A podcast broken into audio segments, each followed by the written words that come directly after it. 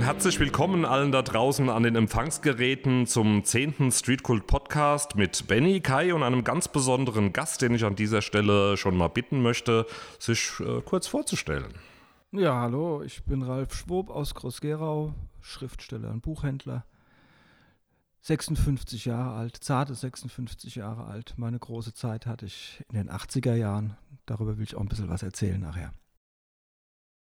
Gut, ja, wie ihr euch bei unserem Gast sicher inzwischen denken könnt, äh, werden wir uns heute auch passend zur anstehenden Urlaubszeit erstmals einem der ältesten Kulturgüter widmen, welches uns im Streetkult und im Jugendbüro schon seit vielen Jahren sehr wichtig ist, nämlich dem Buch. Ähm, jetzt aber erstmal ganz aktuell, Ralf, wie geht's dir eigentlich als Schriftsteller nach zwei Jahren Corona, keinen Auftrittsmöglichkeiten in dieser Zeit und jetzt wieder der Chance, vor Publikum lesen zu können? Ja, das ist natürlich äh, eine schöne Sache, dass das wieder, es geht ja schon seit einer geraumen Zeit, wieder die Möglichkeit lesen zu können. Äh, was Corona neu gemacht hat, ein bisschen ist normalerweise, äh, sind Lesungen ähm, so auf die kalte Jahreszeit beschränkt und äh, dann hat man irgendwann gesagt, also wir könnten mit der Lesung machen, am besten wäre es aber draußen. Das ist vor Weihnachten dann immer schlecht. Also gibt es die Sommerlesungen. Also ich bin jetzt zum Beispiel äh, gerade am, am kommenden Sonntag mit einigen anderen Autoren im Hofarttheater in Darmstadt äh, zu einer Matinee-Lesung.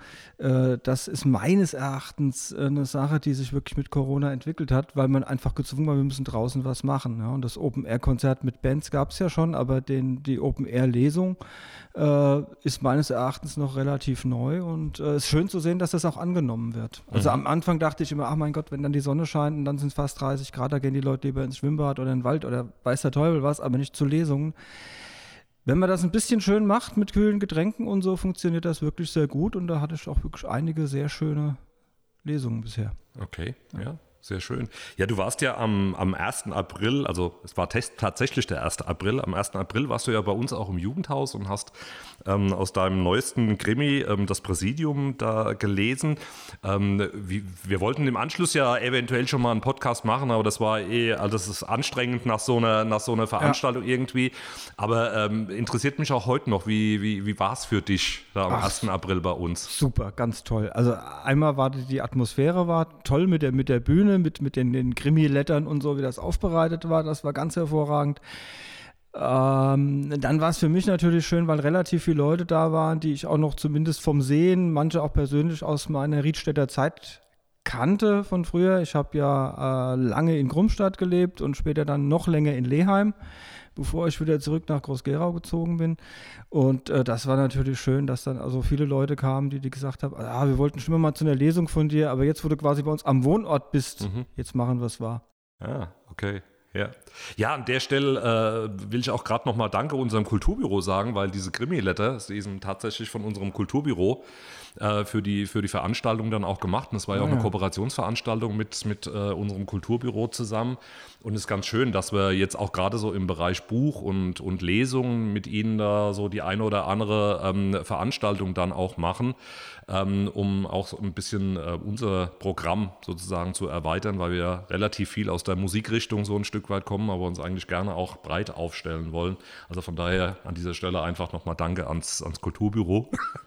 ähm, soll an der Stelle dann nicht vergessen werden. Ähm, ja, hatte die Corona-Pause für dich als Autor eigentlich auch Vorteile? Naja, es ist natürlich so, dass man, dass man mehr zum Schreiben kommt, weil viele Außenaktivitäten wegfallen. Hm. Das, äh, das kann man schon sagen. Ähm, andererseits äh, da man ja in der Corona-Zeit, gerade so 2020, nie so genau wusste, wie lang geht das schon, war dann selbst, wenn man einen Text fertig hatte, und ich hatte tatsächlich einen Roman fertig und dann sagt der Verlag, ja, mal würden wir gern machen, wir wissen jetzt nur noch nicht wann, weil wir können das Buch eigentlich gar nicht promoten momentan. Also ja. weil, äh, es kann ja nichts stattfinden. Und ähm, dann habe ich mich äh, mit dem Präsidium, aus dem ich ja auch hier gelesen habe, haben wir dann gesagt, also wir machen es äh, im, im Herbst 2021 und da konnte was stattfinden, aber noch unter Auflagen. Also so in, machen meine Buchpremiere meistens in Groß-Gerau im Stadtmuseum, da kommen so um die 100 Leute. Ähm, und da hat man gleich gesagt, okay, also es geht mit, damals war eben mit Impfausweis und, mhm. und Maskenpflicht bis zum äh, Platz und maximal 70 Leute. War aber egal, es war eine tolle Lesung und äh, man war einfach da schon froh, dass überhaupt wieder was stattfinden hat können. Mhm. Denn wenn die gesagt hätten, nee, es geht wieder gar nichts, wäre eben gar nichts gegangen. In die Spirale ist mein vorletztes Buch Tod im Gleisdreieck leider reingelaufen. Das erschien im Februar 2020. Ja.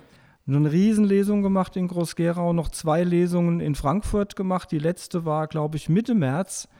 Und ich glaube, eine Woche nach der Lesung wurde, kam, kam, kam, kam der erste Lockdown oder so. Also dann kurz danach war wirklich alles dicht. Ja. Und äh, da sind natürlich dann sämtliche Sachen, die ich noch so bis in den Sommer hatte an, an Lesungen, sind alle abgesagt worden. Und, ja. ähm, da wird dann zwar gesagt, ja, wir holen das nach, aber in den seltensten Fällen, da passiert dann so viel dazwischen und dann ist das Buch dann doch wieder schon ein Jahr alt. Und also da ist mir schon einiges flöten gegangen. Das, das war einfach ärgerlich dann. Ja, stimmt. Wir, wir, wir haben es ja auch zweimal probiert. Also genau. Das, wir, wir, genau, äh, wollten, wollten wir hier im Jugendhaus ja. ja auch machen, sogar mit Band. Ja. Also was ganz Besonderes irgendwie ja. machen. Und ähm, ja, da ist dann sozusagen dein neues Buch dann eigentlich dann auch schon wieder dazwischen gekommen. Aber umso schöner, ja, dass zumindest dann die Lesung dann mit dem Buch dann auch geklappt hat. Und ähm, mein kannst ja gerne noch mal was mit Musik in deinen Büchern schreiben und dann kann man, kann man auch noch mal ähm, dann sozusagen eine kombinierte Lesung und Musik Ach ja, bestimmt mache ich das, ja. Ja, das, ähm, da sind wir eigentlich dann auch schon so bei dieser Geschichte, wo, wo und wie findest du denn eigentlich Ideen für deine Geschichten?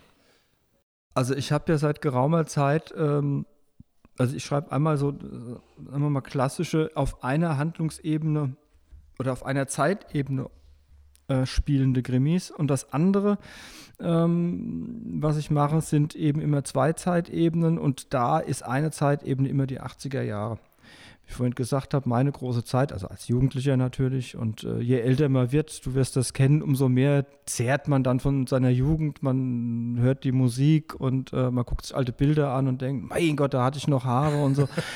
ja. Äh, und deswegen habe ich irgendwann angefangen, äh, zum ersten Mal in meinem Buch Problem Child und noch viel mehr in meinem Buch Last Exit Goethe-Turm äh, Jugend in den 80er Jahren zu beschreiben und das mit einer Krimi-Handlung äh, zu verbinden. Also so ein klassisches, äh, wie man sagt, Coming of Age, also was, was äh, Jugendgeschichte über das Erwachsenwerden mit Musik und, und äh, solchen Geschichten und da dann eine Krimi-Handlung reinzumachen. Das ist meines Wissens nach auch machen das, also ich habe noch niemanden kennengelernt, keinen Autor, Autorin kennengelernt, der das genauso macht. Mhm. Da habe ich so ein bisschen Alleinstellungsmerkmal und dann siedle ich das Ganze halt eben auch noch bei uns in der Gegend an. Mhm. Frankfurt als Mittelpunkt, aber auch Groß-Gerau, Ried, der ganze Kreis Groß-Gerau. Ähm, und äh, daraus knüpfe ich dann auf der einen Seite eben so sehr viel Lokalkolorit ein, auf der anderen versuche ich natürlich auch immer eine spannende Handlung zu erzählen, um die Krimi-Fans zu erreichen. Also da gehen mir die Themen eigentlich überhaupt nicht aus. Man mhm. muss natürlich wiederholt sich vieles mit der Zeit und da muss man sehen, ob man dem nochmal einen neuen Aspekt abgewinnen kann oder ob man es dann lieber rauslässt. Also ja zum zehnten Mal den Marktplatz zu beschreiben in Groß-Gerau ist einfach langweilig. Ja, oder, ja. ja. Ja. oder man muss die Perspektive wechseln. Ich habe dann in, in meinem Buch Last Exit Goethe-Turm die Perspektive gewechselt, äh, äh, indem ich einen von außen habe nach Groß-Gerau kommen lassen und, und der sagt dann im Buch, der, der, Marktplatz sieht so langweilig aus, wie ich das erwartet habe. In einem anderen Buch habe ich mal äh, äh, äh, Büttelborn von einem Frankfurter als Kaff besch besch äh, beschreiben lassen. Das, das führte dann dazu, dass ich mal mal Jahre, also bestimmt ein Jahr später in, durch Büttelborn gefahren bin, da an der Bäckerei gehalten bin und dann die Bäckersfrau sagte, na, mal wieder recherchieren im Kaff, Herr Schwob. ja. Ja. Aber das ist wahrscheinlich auch gerade das Schöne, wenn man das irgendwie so ansiedelt, da wo man, wo man selbst auch zugange ist, wenn man auch so Rückmeldungen von Leuten ja. bekommt. Ne? Ja, absolut. Also ich freue mich, viele sagen dann immer, ich habe einen Fehler entdeckt, darf ich es Ihnen sagen oder so. Freue ich mich immer drüber, weil es ist immer irgendwas, was sind meistens Kleinigkeiten, aber, aber trotzdem, wo, wo einem die, die Erinnerung drückt oder wo irgendwas nicht genau stimmen konnte. Und dann sind das aber Leute, die denken da jetzt auch nicht lang drüber nach, sondern die lesen es und sagen, nee, Moment, da stimmt was nicht. Ja? ja. Und das macht dann für viele auch den Reiz aus, zu sagen, muss ich dem Autor mal erzählen, dass, dass er da daneben lag. Es ist auch schon schön im Vorfeld oftmals äh, Leute zu finden, die einem Auskunft geben können. Ich hatte äh, für mein Buch Tod im Gleisdreieck, das ja im Groß-Gerauer Gleisdreieck spielt, da sind zwei Bahnenmehrgänge hintereinander geschaltet. Und die Jungs, die da sozusagen ihr Unwesen treiben, die müssen nachts über die Bahnübergänge. Und mir war noch geläufig, irgendwann haben die früher einfach dicht gemacht. Also da waren die Bahnwärterhäuschen nicht mehr besetzt und da war der Bahnübergang zu. Ähm, wusste aber nicht mehr, wie waren da die Zeiten und gab es da Ausnahmen. Und dann habe ich tatsächlich über, über Facebook damals äh, das Problem geschildert und da hat sich ein Mann gemeldet und hat gesagt, also ich kann Ihnen das ganz genau schreiben, weil ich habe meine Kindheit in dem einen Bahnwärterhäuschen verbracht. Meine Mutter war da äh, 20 Jahre lang Bahnwärterin, bis zuletzt an diesem Streckenposten. Und der konnte mir genau sagen, das war im Sommer so, im Winter so. Und dann, also das, das war fantastisch. Auch nochmal einfach, um so, so mitzukriegen, äh, wie, wie das eigentlich äh, viele Leute einfach auch geprägt hat, diese mhm. Zeit, in der da noch gekurbelt wurde. Also das mhm. sind so so Recherchesachen, die so nebenrein passieren, mit denen man ja nicht rechnet. Also man sucht eine Information und kriegt eine Geschichte erzählt. Mhm. Ja, ja.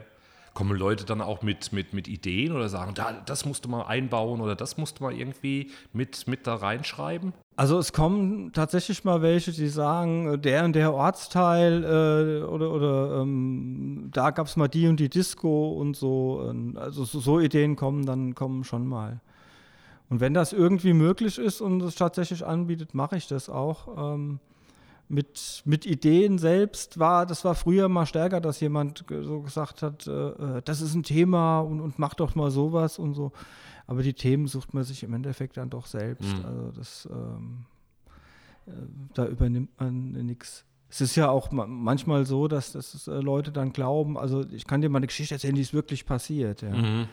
Ähm, das ist dann auch meistens äh, äh, nicht uninteressant, aber ähm, für einen Roman äh, meistens nicht zu verwerten, weil äh, allein, dass eine Geschichte wahr ist, also dass etwas passiert ist, macht noch keine gute Geschichte aus. Ja, ne? Tom ja. Waits hat, hat, hat, das mal gesagt, in dem irgendwie, wenn er sich so langweilt bei Filmen und jemand sagt, du, das ist aber eine wahre Geschichte und dann sagt er, ja, aber das macht ja die Geschichte nicht besser, dass sie wahr ist. Ne? ja, ja. ja.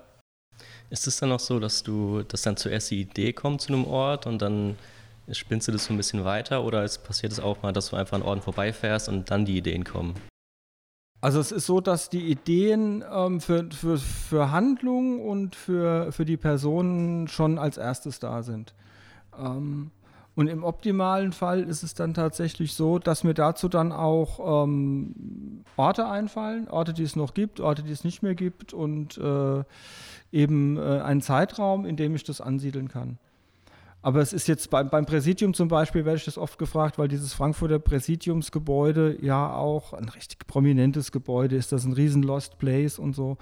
Und da wird oft gemutmaßt, äh, ja, ich habe mir das Gebäude da vorgenommen, gedacht habe, oh, da musste was mal drum schreiben.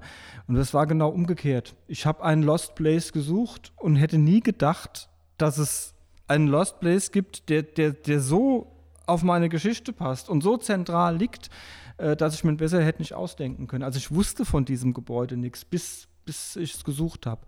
Aber wie gesagt, ich habe was für die Geschichte gesucht und nicht äh, die Geschichte zum Gebäude. Und so ist es eigentlich auch bei den, bei den anderen Sachen. Man merkt dann immer, wenn, wenn sich sowas anbietet, wenn, äh, wenn man die, äh, die Geschichte sich gerade mit, mit, mit den Jugendlichen oder so durchspielt und es in den 80er Jahren spielt, ist es mittlerweile ja auch so, dass, dass es viele Ort, Örtlichkeiten nicht mehr gibt. Ähm, und das ist dann immer für, für ältere Leser auch reizvoll, weil die dann nochmal, ja, da war ich auch immer oder so, ja. Das, also es gibt ja, ich sag mal, die eine, die Oberstufe ist abgerissen worden in Groß-Gerau, ja. Das, da waren viele, ich auch. Ähm, in, auf, in der Nordsiedlung gab es früher das, Siedlerheim und unten gab es eine Disco. Da ist, das ist ja alles platt. Da stehen jetzt äh, Familie, Einfamilienhäuschen drauf und so. Und ähm, sowas beschwört man dann schon immer mal wieder ganz, ganz gerne. Ja. Deswegen, deswegen lese ich die Sachen auch gerne. Also ich bin zwar kein Groß-Gerauer, aber ähm, so, so genau diese Geschichte und diese Gleisdreieck und das, was man irgendwie so kennt. Und also selbst wenn du nicht aus Groß-Gerau warst, aber so von wegen, man setzt sich aufs Mofa und fährt dann ja. in die Disco irgendwie und die, die Geschichte mit den Mädels oder eben nicht. Und ähm, also das, das, das holt einem natürlich dann immer wieder dann selbst dann auch so ein Stück weit rein, gerade wenn man, wenn man aus der Generation dann ein Stück weit dann auch ist. Also ist das eigentlich dann so das, was dann auch, also ich sage jetzt mal so diese Region Regional-Lokal-Krimis vielleicht auch in den letzten Jahren, habe ich zumindest so das Gefühl, so erfolgreich gemacht hat, dass die Leute sich da immer wieder, also selbst wenn sie irgendwo hinfahren in Urlaub und das dann, das dann aus dem Urlaub irgendwie wiedererkennen und dann irgendwie sagen, ah ja, da, da, ich weiß ganz genau, welche Ecke das irgendwie ist und, und, und da mehr, sage ich mal, dann auch in so einer Geschichte in einem Krimi drin sind, als äh, wenn das jetzt irgendwo in Amerika, in, in, in New York oder weiß der Teufel wo irgendwie spielt. Ja, das, das äh, scheint wirklich so zu sein. Also mittlerweile ist ja wirklich ganz Deutschland abgeklappert. Äh, äh es gibt, glaube ich, keine Ecke mehr, die, die keinen Regionalkrimi hat. Mhm. Ähm, am, am gelungensten sind aber immer die, äh, die eben äh, zur äh, Region auch noch ganz typisch die Menschen treffen können. Ja, für, mhm. ja, und das, das macht man nicht unbedingt damit, weil viele muss man Dialekt schreiben oder so. Das, das, das muss man gar nicht. Das ist so die Holzhammer-Methode. Jetzt ja. lässt mal einen bayerisch reden oder so. Ja. Ähm, wenn man aus einer Region ist, kann man das subtiler. Das fällt den Leuten dann schon auf ja, wie Leute miteinander umgehen oder so. Mhm. Das, das, äh, da habe ich dann auch schon gesagt, ja, das sind so typische Gera-Mack-Dialoge, ne, oder so. Ja. ja. Ähm, das fließt dann einfach ein und ähm, bei den, bei den äh, Großstadt-Krimis, die haben es natürlich insofern immer ein bisschen leichter. Das gibt in Frankfurt, Darmstadt gibt natürlich immer noch mal äh, mehr her, auch an, an Historie, in die man eintauchen kann. Ähm, Wobei, wenn man, wenn man genau schaut, ich habe ja so das erste richtig regionale, was ich geschrieben habe, war ja äh, hier aus Riedstadt, Büchners letzter Sommer. Und äh, da geht es ja auch nur, da geht es natürlich schon ein bisschen um Büchner, aber jetzt ja nicht im literarischen Sinne, sondern so, es geht ja auch hier ums Büchnerhaus und also dann kann man so Dinge, kann man auch mal so ein bisschen abfeiern, ne, mhm. sag ich mal. Und, ja. Ja, das stimmt. Das Schwimmbad kam vor und dann dachte ja. ich mir, ah, jetzt kommt bestimmt aus Jugendhaus und vom Jugendhaus habe ich nichts gelesen in dem Buch. Das war, da war ich enttäuscht. Nein, alles gut. Ähm, aber ja, das ist, äh, wenn man, wenn man da so drin ist und das dann irgendwie so, so kennt irgendwie, ähm, ja, manchmal, manchmal wird man sich dann da drin, dann glaube ich dann auch sozusagen gern dann auch wiederfinden. Aber das ist natürlich dann auch, kann es auch nicht alles, alles irgendwie abdecken oder so irgendwie. Das ist dann man könnte es höchstens selbst probieren, aber ich glaube, wir, wir könnten, glaube ich, keinen guten, keine guten Romane irgendwie schreiben. Ähm, aber mal, mal ganz weg jetzt von dem, von dem Aktuellen. Ähm, wie bist denn du eigentlich zu Büchern und Lesen und äh, so gekommen? Also no, praktisch nochmal äh, ja. vor, vor, die 80er Jahre ja. davor. Also was war so dein, so, so, was sind deine ersten Erinnerungen daran? Ähm, erstes Lieblingsbuch, wie, wie kam das? War, es im privaten Bereich, war es Schule, war es sonst irgendwas? Wie, wie bist du da sozusagen auf den Weg geführt worden? Also wenn man, wenn wir so ganz tief graben äh, und an, an, erste Erinnerungen gehen, da gibt es tatsächlich eine Geschichte. Und zwar, ähm, ich weiß nicht mehr, wie alt ich war, ich muss aber schon eingeschult gewesen sein. Und äh, ich habe mir schon im Kindergarten immer die Asterix-Comics angeguckt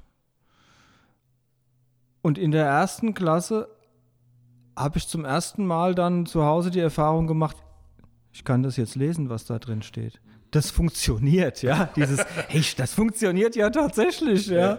Also, also so die, die, ähm, die Diskrepanz, die als Kind war für mich, was man in der Schule lernt und was ich zum Vergnügen mache, ja. Und Asterix und Schule, das hat miteinander nichts zu tun. Und dann mhm. plötzlich, Moment mal, ich habe das in der Schule gelernt, jetzt kann ich diesen Asterix lesen. Das ist ja Wahnsinn.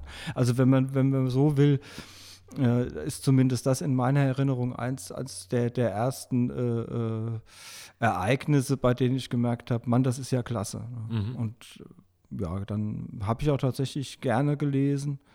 Äh, habe auch gerne in, in der Schule, ähm, also lieber als Mathe Deutsch gehabt und Aufsätze geschrieben. Das war für mich jetzt nie so ein Problem.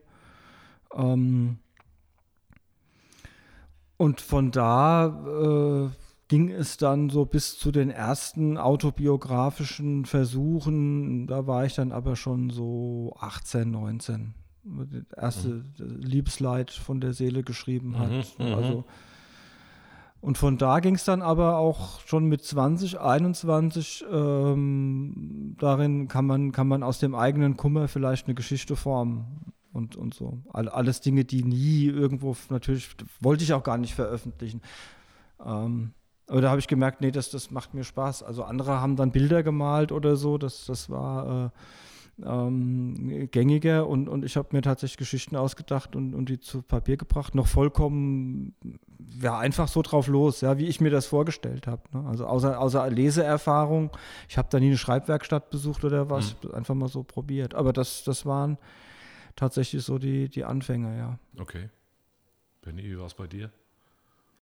Ähm, bei mir war es tatsächlich ganz anders. Also ich war nie so fürs Lesen zu begeistern von Anfang an. Ähm, das hat früher immer meine Mutter übernommen. Also ganz klassisch halt Geschichten vorgelesen. Ja. Äh, irgendwann kam dann die Schule und bei mir war es auch so, ich, ich konnte schon im Kindergarten lesen sogar. Ähm, ich weiß auch bis heute nicht, wie ich das gemacht habe, aber irgendwie habe ich das geschafft. Ähm, und ja, dann ziemlich lange Bezug zu Büchern irgendwie jetzt nicht wirklich gehabt, jetzt ähm, auch nie selbst ein Buch gelesen, immer nur halt so dieses zwanghafte, die Literatur, die man halt lesen musste. Und so die Lesebegeisterung, die kam jetzt wirklich erst in den letzten paar Jahren wieder so. Das muss man aber auch wirklich erstmal wieder lernen, dieses Lesen. Das ist ganz langsam als alles, was man andere so, so gewohnt ist heutzutage. Mhm. Aber es lohnt sich auf jeden Fall, ja. Also ich finde Lesen total wichtig und sollte jeder auch mal wieder probieren, ja. Ja, es ist natürlich so, man, man kann, äh, so wie du das sagst, man, das nützt auch nichts, den, den Leuten dann äh, äh, das, das immer wieder so schmackhaft zu machen. Also man ja. muss schon von selbst dann, also den letzten ja. Schritt muss dann jeder selbst gehen. Ne? Aber das, ähm, das kommt, das ist auch, ähm, denke ich, bei Kindern oft so, man, man kann gar nicht sagen, wenn ein Kind äh, am Anfang mit dem Lesen Schwierigkeiten oder nicht gerne liest, dass sich das nicht noch dreht. Also man ist da meine Entwicklung war da nur relativ linear, ja. Aber das, äh, das ist ja nicht bei jedem so. Also viele entdecken dann wirklich später nochmal, fangen die an zu lesen, und früher hätte ich das nie gemacht. Ja.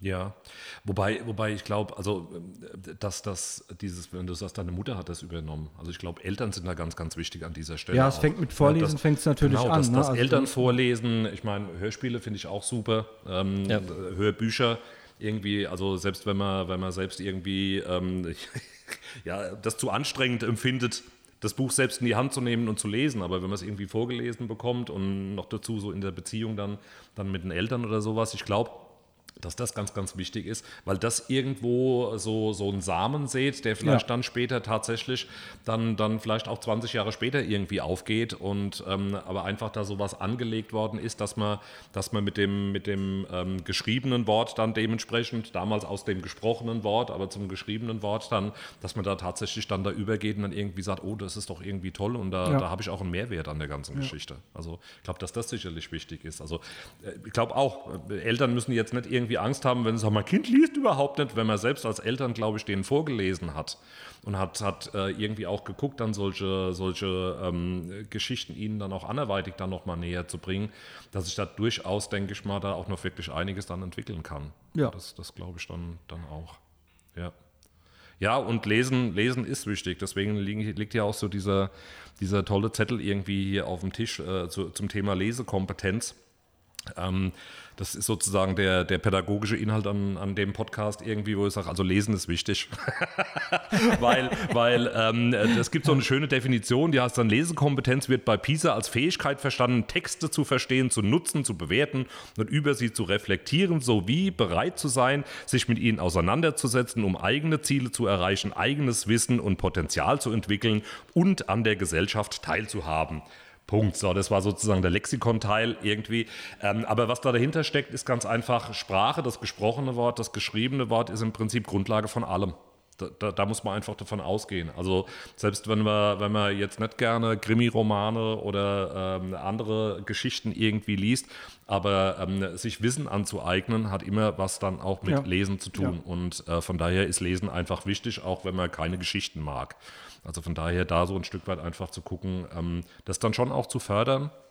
Und ähm, da sind wir eigentlich auch bei so einem anderen Thema dann auch gleich nochmal, weil du bist ja jetzt äh, nicht nur selbst Autor, sondern hast vorhin ja auch gesagt ähm, oder erzählt, dass du auch im Kulturstammtisch in Groß-Gerau bist, aber du bist halt auch in der Jury ähm, des äh, Schreibwettbewerbes bei der Buchmesse im Ried in Stockstadt. Und da geht es ja auch so ein Stück weit darum, auch Nachwuchs ähm, äh, zu generieren, zu gucken, eine Möglichkeit zu geben, sich da zu äußern. Ähm, wie, wie ist denn das da so für euch? Was habt ihr da so für Erfahrungen gemacht? Und ähm, also sowohl vielleicht auf der Erwachsenen- als auch auf der, auf der Jugendseite. Und ähm, wie, wie, wie ist da vielleicht so die Idee, in Zukunft vielleicht auch ne, Lesekompetenz zu fördern oder wieder mehr Leute zu gewinnen, die sich da vielleicht auch aktiv beteiligen? Also bei den Erwachsenen ist es so, dass wir eigentlich seit, seit Jahren keine wirklichen Probleme haben, Einsendungen zu bekommen. Äh, und äh, die Einsendungen sind eigentlich auch alle auf einem ansehnlichen Niveau, sage ich mal. Ne? Es variiert. Ähm, wir hatten eine Zeit lang, als wir den Wettbewerb bundesweit ausgeweitet hatten, was wir jetzt wieder so ein bisschen zurückgefahren haben, weil wir gemerkt haben, da kommen dann durchaus gute Texte manchmal auch sehr, sehr gute Texte, die stammen dann aber eben von Leuten, die selbst schon publiziert haben und somit halb professionell sind. Und das war dann, äh, war uns dann einfach zu viel, dann, dann äh, äh, weil wir verstehen uns ja doch als, äh, als Förderpreis in allererster Linie. Also Stockstadt soll kann ein Anfang sein und äh, ja, jemand, der dann schon in einem großen Verlag oder so publiziert hat, äh, für den ist das eigentlich unattraktiv. Gut, er nimmt dann das Preisgeld mit und äh, gut ist. Und wir wollten schon mehr dann Leute erreichen, die vielleicht sogar zum ersten Mal publizieren oder ähm, noch gar nicht publiziert haben. Und ja, das haben wir jetzt so ein bisschen eingegrenzt wieder, funktioniert auch ganz gut. Der ein oder andere größere Name ist dann trotzdem dabei aus der Region, das macht auch nichts, aber das ist gleichgemischt muss stimmen. Bei den Jugendlichen ist es leider so, dass wir in den letzten Jahren da so ein bisschen Schwund zu beklagen haben. Es kommen weniger Einsendungen. Wir haben ja schon drüber diskutiert, woran das liegen könnte. Corona, Schulstress und so weiter. Wir sind ja jetzt aber auf einem guten Weg, äh, eine Zusammenarbeit mit der Volkshochschule und einer äh, ehemaligen Preisträgerin, die bei uns in Stockstadt mehrmals gewonnen hat und mittlerweile auch äh, ein Förderstipendium der Stadt Rüsselsheim bekommen hat, weil sie von da ist, die Danja Raudi. Die wird einen Schreibkurs machen und wir hoffen, dass natürlich äh, im Zuge dieses Schreibkurs vielleicht der ein oder andere Text entsteht, der dann bei uns eingereicht wird ja, eine, eine, eine, schöne, eine schöne Idee. Ähm, da bin ich auch mal gespannt. Ähm, ist natürlich immer davon abhängig, dass sich dann wirklich auch Leute finden, die, die Interesse haben, dann wirklich an diesem Workshop dann auch teilzunehmen und das, sich aufzuraffen was wir ja äh, durchaus vielleicht auch bei den, bei den Veranstaltungen jetzt nach der langen Corona-Pause auch so ein Stück weit merkt. Also wie schwierig es ist für viele, sich wieder aufzuraffen und äh, Veranstaltungen zu besuchen oder bei sowas auch mitzumachen. Aber wäre wär natürlich toll und ähm, deswegen auch das Thema hier in, in unserem Podcast, der ja so ein bisschen auch diese lokale ähm, Kultur so ein Stück weit dann auch im Blick hat. Also deswegen gleich an der Stelle wirklich nochmal der Aufruf. Also ähm, meldet euch einfach an. Also verlieren kann man bei der ganzen Geschichte nichts. Man kann nur gewinnen. Also von ja. daher einfach ausprobieren und ähm, ja, vielleicht, vielleicht kommen dann die nächsten Autoren, weil ich habe ja auch in deiner Biografie gelesen, du hast ja auch mal dort gewonnen. Ne? Ja, ja. ja. Also es war sogar, das war ähm, also an, der, der, erste wirkliche Literaturpreis, den mhm. ich bekommen habe, 1997. Ja. Da, bis dato hatte ich äh, in, in, in, zwei äh, Literaturzeitschriften und in einer Anthologie eines kleinen Kölner Verlags was veröffentlicht und das war es im Grunde genommen. Und dann kam 1997 das erste Mal Buchmesse, die erste erstmal die Literaturausschreibung. Und da habe ich äh, mitgemacht und äh, tatsächlich wirklich zu meiner großen Überraschung, also ich habe mir schon was ausgerechnet, ich hatte so eine kleine verschrobene Geschichte über die Wiederkehr Georg Büchners geschrieben. Hab schon gedacht, naja, irgendwie, die vergeben viele Preise, irgendwas sollte vielleicht drin sein. Und ich war aber an dem Abend, das war schon wirklich äh, für mich was ganz Besonderes, als, als ich dann dachte, naja, jetzt kommen nur noch die ersten Preise. Der erste Preis wurde damals drei geteilt. Und wirklich der Letzte, der auf die Bühne gerufen wurde, war ich. okay. äh, das, deswegen bin ich auch der ganzen äh, der ganzen äh, äh, Veranstaltung der Messe und dem Wettbewerb bis, bis heute äh, wirklich zutiefst verbunden, weil das wirklich der, der ausschlaggebende mhm. Punkt war, ähm, dran zu bleiben, weiterzumachen und äh, dann folgten eben zwei Jahre später dann noch renommiertere Preise, Literaturförderpreis der Stadt Mainz, äh, kam dann, der mich wieder ein Stückchen weiter vorgebracht hat und so. Ähm, aber äh, Stockstadt ist eben wirklich eine Herzensangelegenheit. Ja, und deshalb habe ich, also ich habe dann in der, in der Folge bei dem Wettbewerb immer wieder mal einen Preis gewonnen, auch nochmal den ersten gemacht und so. Und irgendwann habe ich gedacht, jetzt, jetzt, jetzt machst du da mal Schluss, eben aus dem Grund, weil ich das vorhin auch gesagt habe. Ich hatte damals dann schon publiziert und so mhm. und habe gedacht, gut, du kannst vielleicht mit einem guten Text auch wieder einen Preis, aber es bringt dir eigentlich nichts mehr. Also es ist, ist eigentlich blöd da immer wieder. Außerdem ist man dann, wenn man, wenn man so ein Abo meint schon zu haben, ist man mhm. dann irgendwann enttäuscht, wenn es mal nicht mehr klappt. Und gerade in, in der Zeit hat dann auch der René Granacher gemeint, naja, die ganze Geschichte mit dir, Ralf, die, die käme uns auch günstiger, wenn du in die Jury kämst. ja. ja, und dann, ähm, dann habe ich das gemacht, ähm, auch aus dem Grund, weil ich hatte bis daher noch gar keine Jury-Erfahrung. Ich war dann auch noch bei, bei anderen äh, Wettbewerben in der Jury.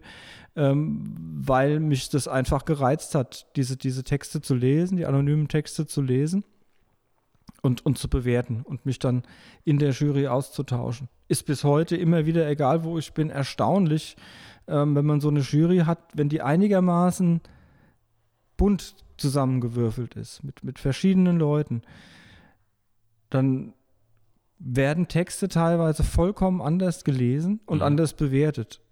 Also die Gefälle sind, sind manchmal äh, äh, ganz extrem und das hat nicht nur äh, was mit unterschiedlichen Geschmäckern zu tun, sondern ähm, durchaus professionelle Leser, die auch äh, in, im Text äh, Sachen entdecken, die, die man so selbst überhaupt gar nicht entdeckt hat. Mhm.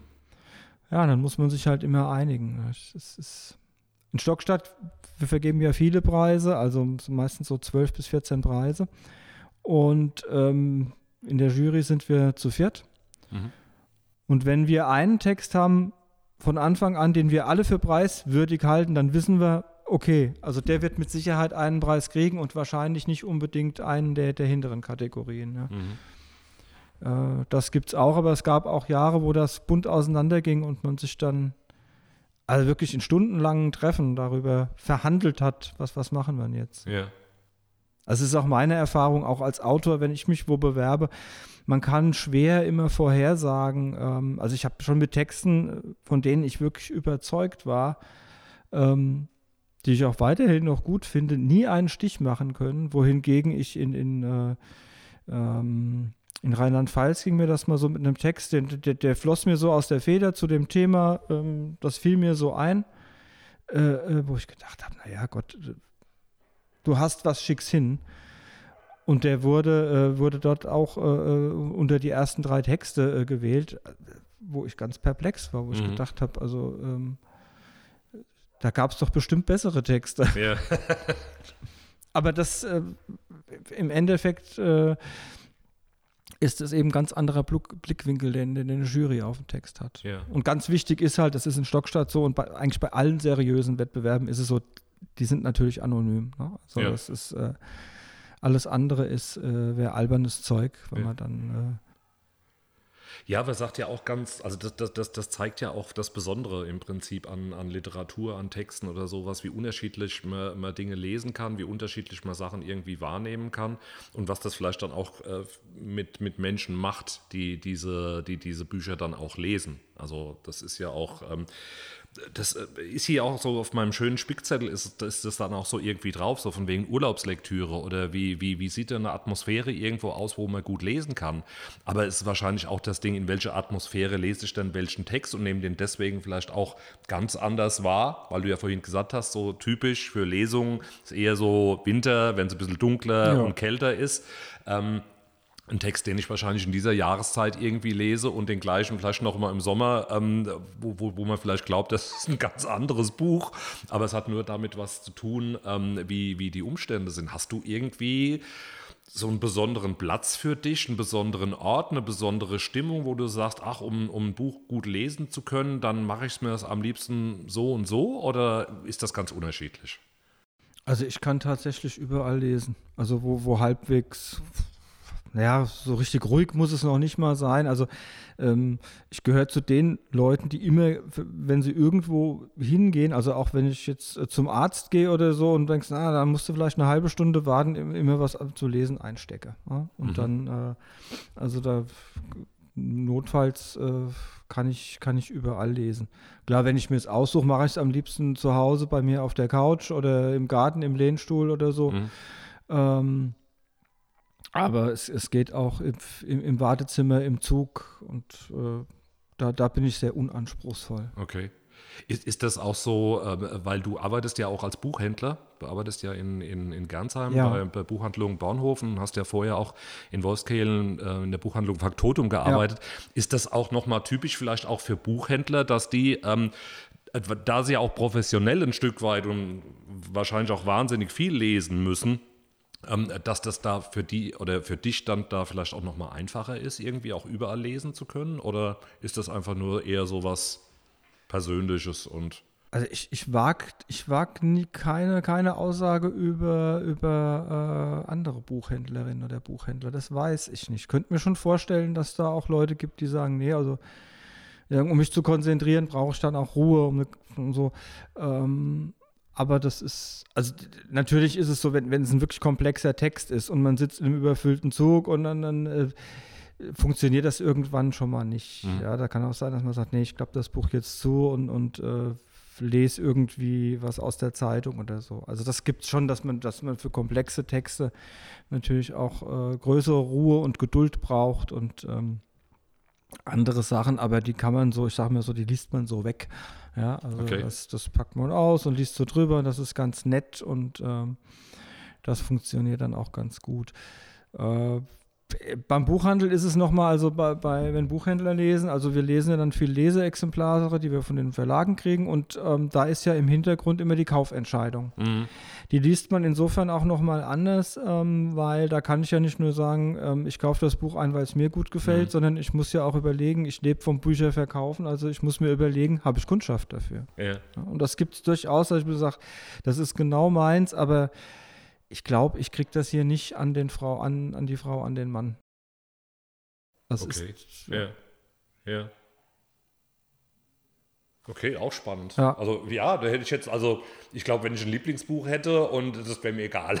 Ich würde sozusagen die Leute irgendwie versuchen zu zwingen, das ja, ja, Buch zu kaufen, weil ich es irgendwie so super finde. Und wahrscheinlich wäre ich hinterher zu, wäre ich total enttäuscht und wenn alle kommen, was hast du denn da mir für einen Quatsch irgendwie dann, dann empfohlen oder so. Okay, ja. Ja, stimmt, klar, da, da steckt ja nochmal was anderes dahinter auch. Ja. Wie, äh, berätst du lieber ähm, Oh, das ist jetzt eine, eine, eine knifflige Frage. Berätst du lieber Kinder, Jugendliche oder Erwachsene? in der Buchhandlung, wenn da jemand kommt und sagt, können Sie mir was empfehlen? Also am, am äh, die größte Kompetenz, und ich glaube, da wird auch meine Chefin zustimmen, habe ich schon bei den Erwachsenen. Okay. Bereich Kinder- und Jugendbuch ist, äh, ist mir äh, die Chefin haushoch überlegen. Mhm. Macht auch viel äh, Leseförderung und so weiter. Also das ist auch all, all, allein äh, das Wissen um, um die Serien, die es da gibt. Das ist, also da äh, hinke ich dann ihr schon hinterher. Ne? Also okay. es ist nicht so, dass ich, ich finde auch für, für Erstleser was und ich finde auch für Jugendliche was, so ist es nicht und äh, kenne auch einiges. Aber die höhere Beratungskompetenz, denke ich, habe ich bei der klassischen Erwachsenenliteratur. Romane, auch im Krimi-Fach, aber nicht nur mittlerweile auch bei der, bei der leichten Unterhaltung, also das gehört als Buchhändler auch dazu. Also mhm. man, man, muss dann auch mal eine Hera Lind oder eine Kerstin Gier gelesen haben, um, um einfach A, so zu gucken, wie das funktioniert. Mhm. Ja. Hast du ein Lieblingsgenre?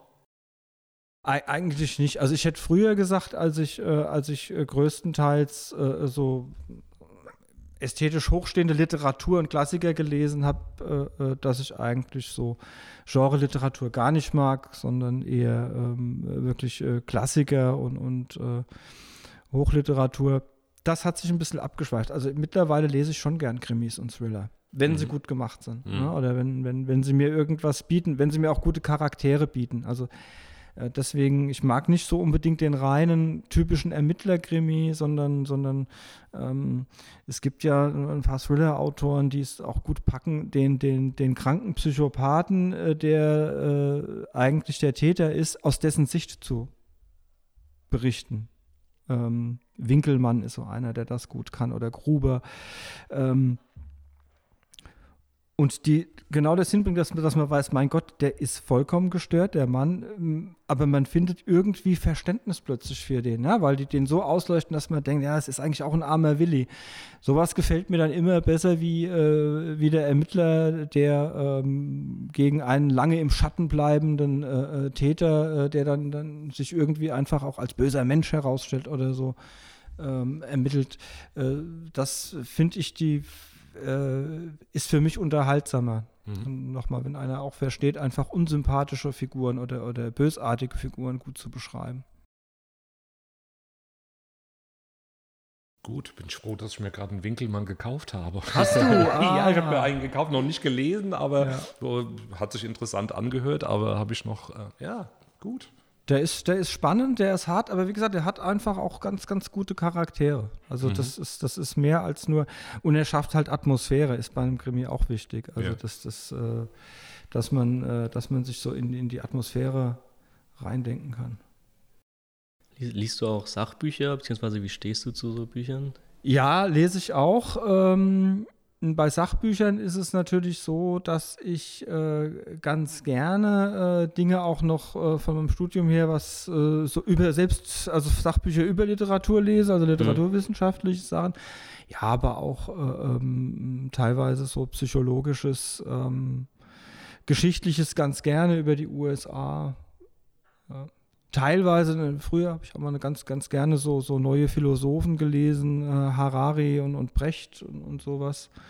Ähm, das hat sich aber, also zum großen Teil, stimmt schon, also größtenteils lese ich schon Belletristik, ja. ja. Wie, wie, nennt sich das dann immer? Gewissensfrage? Nee. E-Book oder, oder ähm, Papier? Papier. Warum? Also, weil ich immer noch ähm, gerne dieses, dieses haptische Erlebnis habe. Wobei das E-Book natürlich ähm, Vorteile hat und äh, ähm, die sind mittlerweile auch auf einem Stand. Also ich denke mal immer, wenn meine Augen schlechter werden, werde ich vielleicht noch zu schätzen wissen, weil man dann schön mit Hintergrundbeleuchtung arbeiten kann, die Buchstaben groß machen kann. Und ich merke jetzt schon teilweise, wenn Bücher so klein gedruckt sind, also meine Frau zum Beispiel, die sagt, sie sagt immer, mein Gott, ist da ein neues Buch wieder klein gedruckt, kannst du da nicht mehr was sagen beim Verlag? Mhm. Ja. Ähm, aber, aber sonst bin ich, liegt vielleicht auch so, ja, einfach an, an so meiner Lebenszeit, in der halt Bücher immer ein haptisches Erlebnis auch waren, das in der Hand zu haben. Und, ja.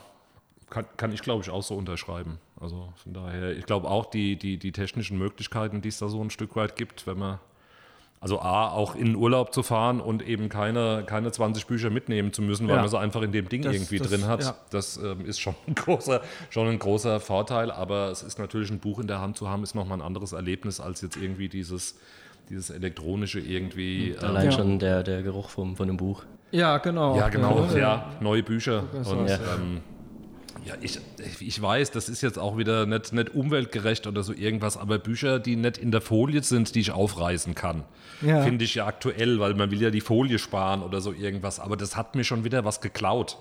Also so von diesem, das ist ein neues Buch und ich kann diese Folie und dann kommt mir der Geruch irgendwie entgegen. Ja. Also so, ähm, aber ja, das äh, hat natürlich auch viel, glaube glaub ich, auch mit den eigenen Spinnereien so ein Stück weit zu tun, die man, die man so im Kopf hat. Oder ähm, ja, aber ist, äh, ist definitiv so.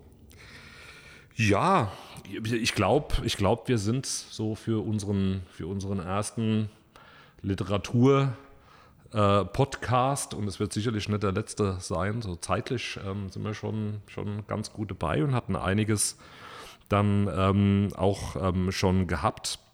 Ich möchte mich ähm, an der Stelle beim Ralf bedanken für das ähm, tolle Gespräch und die, die Informationen. Sag an der Stelle schon mal, ähm, wir hoffen, ihr hattet ein bisschen Spaß an diesem ersten, aber sicherlich nicht letzten Podcast zum Thema Literatur. Ähm, haben aber auch für euch nämlich noch ähm, eine kleine Überraschung. Bevor ähm, der Podcast dann tatsächlich zu Ende ist. Denn ähm, der Ralf hat auch versprochen, ähm, was auszusuchen und möchte euch einen Ausschnitt aus einem seiner Bücher vorlesen. Er hat auch noch nicht verraten, aus welchem. Das, äh, vielleicht macht er das noch oder sagt dann hinterher, naja, findet mal den Text. Würde ja dafür sorgen, kauft irgendwie die letzten fünf, sechs Bücher vom Ralf und findet den Text, wo er irgendwo ist. Das solltet ihr sowieso tun, weil ähm, wir als Streetkult ähm, sagen ja auch immer, die örtliche Kultur ist uns wichtig. Das heißt, unterstützt die örtliche Kultur, geht zu den Veranstaltungen, die es gibt, unterstützt eure ähm, Autoren, die es gibt. Ihr werdet ganz, ganz viele Sachen finden, die ihr ähm, wiederentdeckt oder wiedererkennt. Und äh, genau das passiert, wenn ihr äh, lokale Krimis ähm, aus der Region dann auch lest. Und ähm, von daher von meiner Seite aus äh, wünsche ich euch noch viel Spaß, wo immer ihr diesen Podcast jetzt gerade gehört habt, äh, ob in der Nacht, äh, im Winter, im Schnee, äh, am Strand oder sonst irgendwas. Sagt von meiner Seite aus Tschüss. Und wie gesagt, der Ralf wird gleich nochmal was lesen. Benny, hast du noch was? Ja, auch nur von mir nochmal. Ihr habt bestimmt auch selbst ein Buch zu Hause oder mehrere, die ihr mal gekauft habt, aber irgendwie nie zum Lesen kommt. Das war bei mir zumindest viele Jahre so. Ähm, ich kann euch nur raten, nehmt es einfach mal in die Hand, nehmt euch die Zeit. Ähm, das wird sich auf jeden Fall lohnen. Einfach, einfach machen. Dem ist nichts hinzuzufügen. ja. Ja, außer meiner kleinen Lesung. Ähm, also ich lese aus dem Buch Tod im Gleisdreieck und ähm, Tod im Gleisdreieck ist, wie ich ja vorhin schon erzählt habe, die Verbindung aus einer Coming-of-Age-Geschichte und einem Krimi. Ähm, ich möchte eine kleine Szene lesen, eine typische Schulsituation in den 80er Jahren, die heute fast wieder vor dem Hintergrund Ukraine-Krieg ein bisschen aktueller geworden ist, leider. Das Ende. Das Ende, daran ließ Herr Fuchs keinen Zweifel, würde jedenfalls schrecklich sein. Die Lebenden würden die Toten beneiden.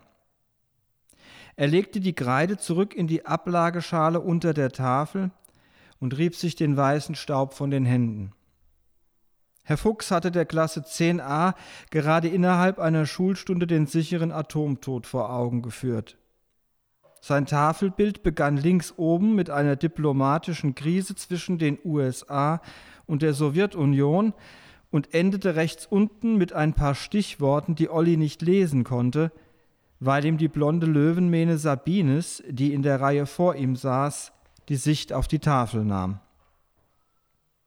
Irgendwann während der Ausführungen seines Lehrers zum atomaren Erstschlag und dessen Folgen war Olli in Sabines Locken versunken. Wenn er sich über den Tisch nach vorn gebeugt und seine Finger ausgestreckt hätte, hätte er ihre Haare berühren können. Allein der Gedanke daran bewirkte, dass sich in seinem Bauch ein Knoten lustvoll schmerzhaft zusammenzog. Sabine zupfte sich eine einzelne Haarsträhne, die unter den Kragen ihres Pullovers geraten war, aus dem Nacken, wickelte sie um ihren Zeigefinger und drehte das blonde Geflecht zu einem kleinen Löckchen, das sie gleich darauf wieder glatt strich. Anschließend begann sie mit einer anderen Haarsträhne von vorne, legte den Kopf leicht auf die Seite, doch dann schien sie Ollis Blicke in ihrem Nacken zu bemerken, drehte sich langsam zu ihm um und lächelte. Olli lächelte auch, die Augen halb geschlossen. Es dauerte eine ganze Weile, bis er kapierte, dass sich nicht nur Sabine zu ihm umgedreht hatte, sondern offenbar die ganze Klasse, und das Lächeln in den Gesichtern war gar kein Lächeln, sondern ein Grinsen. Und am breitesten von allem grinste Sabine Binz. Ollis Blick ging nach vorne zur Tafel, aber da war niemand mehr. Herr Fuchs war scheinbar spurlos verschwunden, Jetzt konnte er auch lesen, was da am unteren rechten Rand der Klapptafel geschrieben stand. Radioaktiver Fallout, zweimal unterstrichen. Olli sah die Gesichter in den Bankreihen vor sich. Bastian gestikulierte. Der dicke Müller hielt sich die Hände vor den Mund. Marion knatschte Kaugummi. Was war denn hier nur los? Olli hatte keine Ahnung. Was genau regelt der NATO-Doppelbeschluss? Die Frage kam aus dem Hinterhalt. Erschrocken drehte er sich auf seinem Stuhl herum und sah in das vollbärtige Gesicht des Lehrers, der sich mit vor der Brust verschränkten Armen hinter ihm postiert hatte. Ein paar vereinzelte Lacher waren zu hören. Olli schnappte nach Luft. Wie war die Frage nochmal? NATO-Doppelbeschluss, brummte Herr Fuchs. Schon mal gehört? Gehört schon, dachte Olli, wie er halt so vieles schon mal gehört hatte. Mehrheitswahlrecht, Lackmustest, Wurzel aus P halbe. Die anderen drehten sich wieder um, klotzten an die Decke oder unter sich. Nur Sabine sah ihn immer noch an.